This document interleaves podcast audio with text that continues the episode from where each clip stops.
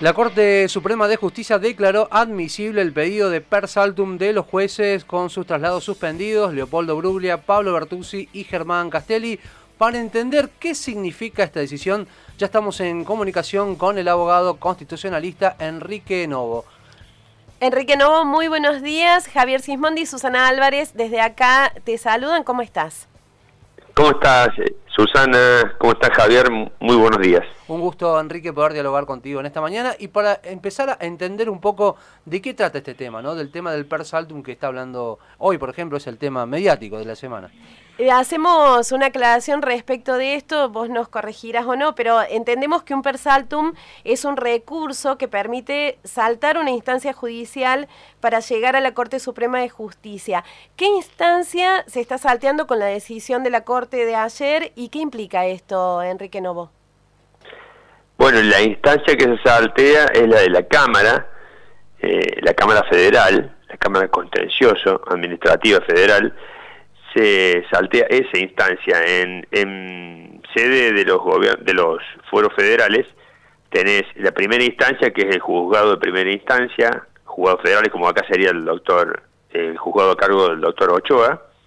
Luego tenés las cámaras federales que en el interior tenés de competencia múltiple y en Buenos Aires donde donde tienen entre comillas mucha mayor especialidad tenés cámaras eh, de la seguridad social, cámaras civiles, cámaras contencioso administrativas, bueno, acá eh, se saltea una cámara contencioso administrativa, y después tenés la última instancia que es la corte. ¿no? En el ámbito provincial tenés jueces de primera instancia, cámaras, tenés el Tribunal Superior y después recién tenés la Corte Suprema, que es la unión de los, de los tribunales nacionales con los tribunales provinciales. La Corte Suprema es, el es la máxima autoridad que unifica la justicia argentina. ¿no? Acá lo que pasó es que en primera instancia el amparo presentado por los jueces, por los sí, por jueces Bruglia y Bertuzzi fue rechazado y acudieron en, en, por dos vías, presentaron un recurso ante la para que sea resuelto por la Cámara Contencioso, ese, ese recurso estaba demorado y además presentaron un recurso extraordinario per saltum, que es de salto y distancia, es decir, eh, se saltearon eh, el de la Cámara. Lo que hay que decir es que no es común que se hagan las dos vías, es decir, o uno tiene que ir a la Cámara de Apelación o saltea la instancia y va a la Corte. Por eso, en el fallo de ayer, bueno, no es un fallo, en la resolución de ayer la Corte dijo que en una situación normal, ordinaria, eh, ellos hubieran rechazado el planteo porque eh, la Cámara eh, Contencioso, que es la, la, que se salteó ahora, estaba por dictar una sentencia. ¿no? Entonces, eh, como diciendo, si hubiera sido una situación normal, cotidiana, hubiéramos rechazado este recurso de salto de distancia. No es común, son muy pocos, son muy pocas las veces que la Corte ha aceptado esta figura. Lo hizo eh, sin que estuviera legislada, lo hizo en la causa eh, Dromi, conocida como causa Dromi, allá en los 90, cuando se había frenado, cuando un juez de primera instancia había frenado una, una privatización y el ministro eh, acudió eh, con un salto de distancia directamente a la corte para no andar de, entre comillas demorando la cosa la corte que era bastante oficialista en ese momento le abrió las puertas y dio así origen a esta a esta figura que luego sí se incorporó al Código Procesal Civil y Comercial de la Nación en el año 2012, creo. En, la Corte se pronunció eh, diciendo que en un caso normal no hubiera habilitado el persaltum. ¿Por qué sí lo habilitó en este caso? Eh, ¿Qué es lo que tiene de anormal en todo caso?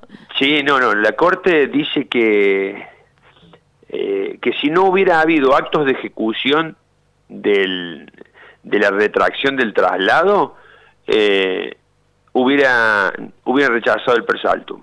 Es decir, ¿cuál fue el mensaje de la Corte? si un mensaje al, al gobierno, si ustedes no hubieran avanzado con eh, impedir a los jueces seguir trabajando mientras ellos discutían la legalidad de sus traslados, eh, nosotros no hubiéramos actuado ahora. Eso es lo que, eso es lo que dicen. Eso es la, anormalidad a, la que refieren. Vamos a, aclarar, eh, eh, en realidad, cuando se puede saltear la distancia, dice la ley, la ley dice que se puede saltear la distancia, es decir, saltearse la Cámara y de un juzgado de primera instancia pasar a la Corte cuando hay una situación extraordinaria de gravedad institucional que trasciende a las partes, es decir, que no solamente afecta a las partes, sino afecta a, eh, a terceros, afecta a la sociedad, afecta a la institucionalidad. Y este caso eh, se mediatizó y lo que hace que, se, que realmente se considere que es un, una gravedad institucional es cómo se han mediatizado y cómo eh, parte de la sociedad que tal vez no, no conozca en demasía lo sucedido, eh, ha salido a reclamarle a la Corte en favor de estos, estos jueces. En realidad es consecuencia hoy de esta pelea que hay a nivel nacional perdón, es otra de las consecuencias de esta pelea que hay a nivel nacional entre, entre un grupo económico y el oficialismo. Por eso, para tratar de ser objetivo, no me voy a poner ni de un lado ni del otro, pero eh, en la realidad es que hay una pelea entre un grupo económico y, y el oficialismo actual es una pelea que ya se vio en una causa judicial, como fue el conocido caso Clarín, eh, que empezó en el año 2009 y terminó en el año 2013, eh, que después eh, tuvo una otra otra otro capítulo de esa batalla con el inicio del proceso de reforma judicial y que ya un conjunto de medios se pronunció en contra con un grupo de, técnicos, de profesores y ha salido gente también a, la calle y yo creo que muchas de esas personas que han salido a la calle como ahora no conocen en detalle lo sucedido, salen movilizados por esta por esta invitación mediática a a luchar, ¿no? Doctor y, del otro, perdón, y del otro lado tenemos el oficialismo. Eh, cada uno, cada uno con sus fuerzas, con sus poderes y sus eh, y sus fundamentos. Pero para tratar de apartarse de la, de la, de la de esta grieta que divide hoy a la sociedad argentina, eh, porque no es una grieta entre, vamos a ser sinceros, no es una grieta, la, la, actual no es una grieta entre radicales y justicialistas, ¿eh? no es una grieta ideológica, es una grieta entre un, eh, un foco de poder político y un foco de poder económico. Y ahí está el país en medio. Doctor, no, usted recién señalaba esto, ¿no? A lo mejor si este hubiera sido un, caso que no hubiera tenido relevancia, ni siquiera en la opinión pública o de manera mediática, tal vez hubiera seguido los pasos correspondientes, se ha llevado a esta instancia de Persaltum, ¿no? Eh, ¿Usted cree sí, mire, mire, esta cuestión que también... Perdón, perdón que le, recuerdo. Eh, acá, eh, con, yo recuerdo un caso acá en Río Cuarto que que estudiantes de derecho y perdón y abogados recién recibidos plantearon de que era eh, algo absurdo de que un abogado joven no pudiera entrar a trabajar en tribunales porque había porque se había recibido. Y acá la justicia en primera instancia le dio una medida cautelar para que puedan ellos participar de los concursos. Después la cámara eh, la cámara acá civil y comercial revocó esa decisión. Y acá los este grupo de abogados que les parecía absurdo acudieron al Tribunal Superior de Córdoba y también en Persaltum a la Corte. Y eran muchos eh, jóvenes y, ponían en jaque de que eh, era absurdo e inconstitucional que en la provincia de Córdoba, que es una de las únicas provincias en la que los abogados recibidos no pueden entrar a trabajar en tribunales, pueden trabajar en la legislatura, pueden trabajar en el Poder Ejecutivo, pueden trabajar en un kiosco y no pueden trabajar en tribunales. Bueno, eh, y ese grupo, que además se hacía extensivo a toda la, la, provincia de Córdoba, el efecto de una sentencia, si hubiera sido favorable, acudieron en un persaltum, y, recuerdo que esto lo llevaba el estudio Gentile de Córdoba a la causa, y la Corte eh, no admitió eh, el, el persaltum, porque consideró que no era de gravedad. Fíjense, acá estaba hablando a la juventud y, a los, y, al, y al Poder Judicial entero de la provincia de Córdoba, considero que no es grave. Acá es un caso de tres jueces que eh, lo consideró de gravedad institucional. Obviamente que la vara no es la misma, depende mucho de cuál es el, la, relevancia del, del apoyo social y mediático que tenga, y esto tratemos de, o sea, trato de ser eh, eh, objetivo. Eso, eh, digamos, se tiene que analizar en cada caso concreto. Y es obvio que los jueces vieron que había una presión social y mediática y resolvieron abrir la causa. Me parece que es esa la, la, la situación actual. Ahora, la cuestión jurídica, debo también tratar de ser objetivo y eh, es muy compleja la cuestión jurídica del caso. Y teniendo en cuenta este tema porque la interpretación de las normas eh, que, que dé la Corte hoy hoy no podríamos eh, adelantar qué postura va a tomar sobre el fondo de la cuestión. Es decir, si va a convalidar o no va a convalidar los traslados de estos tres jueces que se hicieron en el año 2018. Doctor Novo, teniendo en cuenta esto que usted señala, ¿no? De la presión mediática, de las marchas que hay en, Ciudad Autónoma de Buenos Aires con respecto a este tema, ¿usted cree que con esto del Per Saltum en algún punto se gana tiempo para llegar a una resolución sobre este tema? Y los, los, los jueces de la Corte Suprema, eh, podemos decir que no le esquivaron al bulto. Dijeron, bueno, no vamos a hacer cargo nosotros porque tarde o temprano nos tenemos que hacer cargo, porque si iba por la otra vía no iba a llegar seguro. Y mientras tanto iba a estar el país soportando esta, eh, esta tensión entre, dos, entre estas dos partes de, del conflicto que nos tiene a, a los argentinos en medio. ¿no? Eh, y tomaron el, toro por las astas y dijeron, lo vamos a, a, resolver. Ahora, no se advierte en el fallo eh, en el fallo de la mayoría, que son cuatro jueces, porque en el error sí se advierte que ya hay una postura tomada en favor de los tres jueces, en el, en, el fallo de mayoría no se advierte, eh, para mí, ni un ápice, eh, cómo va a resolver en definitiva. Y lo va a hacer pronto, porque les dio 48 horas a las partes para que, para que se expresen, es decir, al al Consejo de la Magistratura y a la Procuraduría para que se expresen al respecto. Y bueno, se va a poner en tela de juicio esta cuestión de los, mm, de los traslados de los jueces.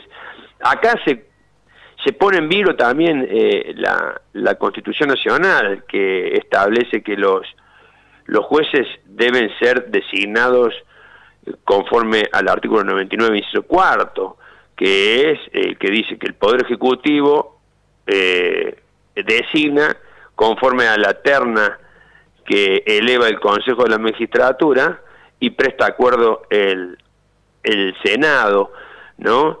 Eh, los, los, traslados de jueces no surgen ni de la Constitución, ni siquiera tampoco de, la ley, eh, porque la ley del... y esto no está tratado, yo he visto ayer los medios de prensa, no lo tratan este tema, eh, la ley que regula las facultades del Consejo de la Magistratura, en su artículo 7, solamente prevé de manera expresa que tiene la facultad de dictar reglamentos vinculados a las subrogancias, que es como un reemplazo provisorio, ¿no? De, de, los tribunales vacantes. Eh, entonces, pero no, pero no prevé la cuestión de los de los traslados. Y la Corte dictó en el año 2000 y en el año 2018 dos resoluciones vinculadas con los traslados, perdón, la Corte, el Consejo de la Magistratura.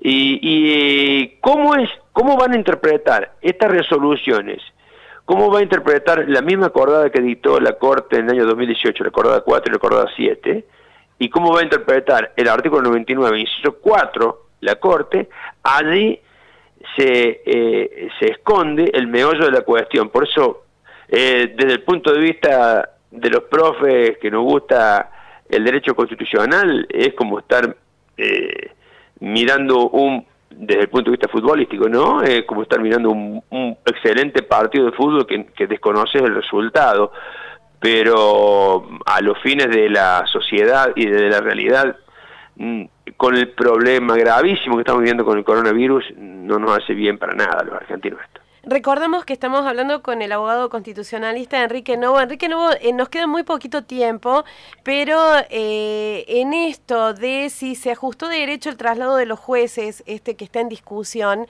eh, quiere decir, entiendo, no, no sé si entendí mal, que hay un vacío legal respecto de esto, respecto a cómo debieran, debieran ser los traslados, porque lo que teníamos entendido es que esos traslados debieran haberse hecho con acuerdo del Senado, algo que no se hizo. Eh, pero por lo que entiendo ahora hay como un vacío. Ya, te, explico y trato de hacerlo rápido. La Constitución no prevé la posibilidad de traslado. Vos para poder ser juez de Río Cuarto tenés que concursar para, para ser juez en Río Cuarto. Para ser juez en Belville tenés que concursar para ser juez en Belville. Para ser juez en Resistencia tenés que concursar para ser juez en Resistencia. No es que tu concurso eh, en tal juzgado, si lo ganaste, después te podés trasladar de resistencia a Tierra del Fuego. ¿Por qué? Porque tiene que ver también, eh, el, Senado tiene que escuchar, eh, de acuerdo al decreto del año 2003, tiene que escuchar a las voces en contra o a favor de esa designación, antes de tomar, antes de prestarle el acuerdo al presidente. Entonces, la Constitución no, no, no prevé esta posibilidad de los traslados. Y a través de normas infraconstitucionales, que ni siquiera es una ley, fueron dos resoluciones del Consejo de la Magistratura, eh, se ha convalidado esta figura de los traslados que ha hecho a mí tanto mal al, a, la, a la Argentina, independientemente de que los traslados los han dispuesto gobiernos de todos los colores políticos. ¿eh? No, no, esto no, no, no, vamos, no vamos a decir que es de un solo color político. Sí que hubo dos resoluciones, año 2000 y año 2018, que regularon esto. Esta resolución que regularon, eh, la, la resolución de la, la 155 del año 2000, decía que para que se permita un traslado tenía que haber una equivalencia entre jurisdicción competencia y grado. Y los eh, eh, ahí está el quid de la cuestión, porque los jueces dicen que eh, eran de competencia, jurisdicción y grado similar los cargos que tenían antes y los cargos que tienen ahora, mientras que el oficialismo actual dice que no, que por ejemplo Castelli fue de una jurisdicción a otra, eh, y Bertuzzi y Bruglia se fueron de un tipo de tribunal que son los tribunales orales, que son los que juzgan y ponen las sanciones, se fueron a cámaras de apelación que son justamente tribunales de apelaciones, o sea que no coincide la competencia de un tribunal con el otro. Eh, mientras que los jueces dicen que la competencia es similar, otro dice que no es competente. Es decir, ¿cómo se se, la, cómo se interprete eh, el alcance y el sentido de esa resolución del Consejo de la Magistratura, la 155 barra 2000, y cómo se interprete la compatibilidad de esa resolución con el artículo 99, inciso 4 de la Constitución Nacional, que establece que para ir a un, a un tribunal yo tengo que concursar en el Consejo de la Magistratura, tiene que haber una designación en base a ese concurso por parte del Ejecutivo y tiene que prestar acuerdo el Senado, eh, de acuerdo a cómo se interprete el alcance de estas normas constitucionales e infraconstitucionales, va a estar el fin de este conflicto, que innecesariamente nos tiene en vilo a los argentinos en un momento en que estamos padeciendo una crisis sanitaria.